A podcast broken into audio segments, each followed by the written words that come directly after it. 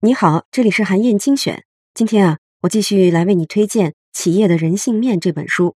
在上期音频里呢，我为你讲解了企业怎么做才能激发员工的积极性和创造性。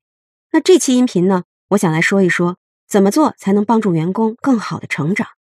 通用电气前 CEO 杰克韦尔奇就曾经说过，在你成为领导以前，成功只和你自己的成长有关；当你成为领导以后呢，成功都和别人的成长有关。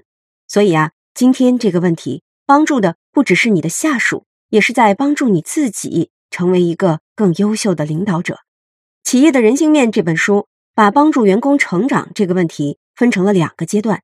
第一个阶段呢，是员工还在基层的阶段，要提高他的业务能力，就要让他能充分的参与。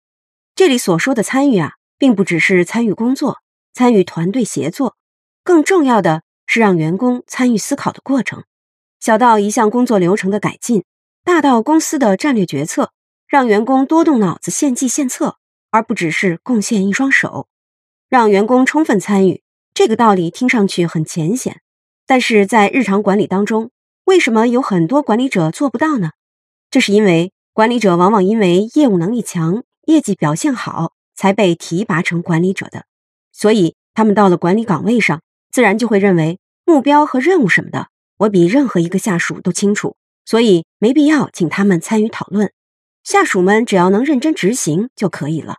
这是管理者经常犯的一个错误。他们可能在刚开始做管理的时候形成了命令的风格，结果下属就逐渐形成了只做事儿不思考的习惯。下属的表现呢，又进一步巩固了管理者的习惯，于是就形成了恶性循环。要打破这个循环，管理者需要的。不是管理技巧的提升，而是心力的修炼。具体来说，管理者不能习惯性的看轻下属，而是要学会仰视下属。美国的两位心理学家曾经在一个小学做过一个实验，他们组织学生做智商测验，然后呢，把智商分数排在前百分之二十的学生告诉了每个班的老师。但实际上啊，这些测验数据都是研究人员编造的。所谓的高智商学生。其实是随机抽出来的。一年之后，他们发现这些高智商的学生进步特别大，明显高于平均水平。这是为什么呢？心理学家就认为啊，老师喜欢聪明的学生，所以他们通过语气、眼神、提问和严格要求的方式，给予了那些高智商的学生更多的期望。这些学生们由于受到了更多的关注和鼓舞，增加了学习的兴趣，所以呢，进步也就更快。这个原理就是著名的皮格马利翁效应，或者叫做期待效应。类似的情况呢，也会发生在管理当中。管理者对一位员工的看法，会直接影响到他的表现。可以说，优秀的下属都是在管理者的高期待之下成长出来的。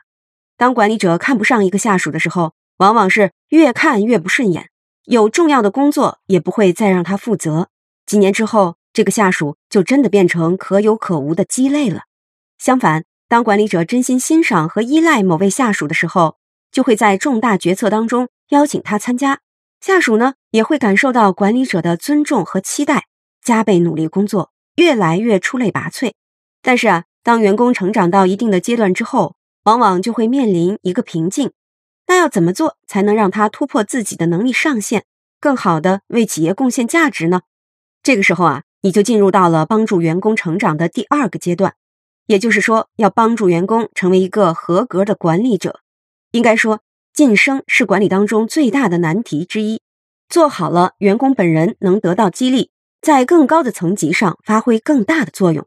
做不好呢，晋升的员工最终会被调岗降职，不仅对他是一个重大打击，公司也会付出很大的代价，比如有形的经济代价，还有无形的时间成本和机会成本。传统的人才晋升是把每个人的资历做成档案，等到职位出现空缺的时候直接进行对比。这样的做法之所以效果不好，是因为每个职位，尤其是管理职位，它的职责不是固定不变的，而是处在复杂的组织内部关系和外部关系当中的。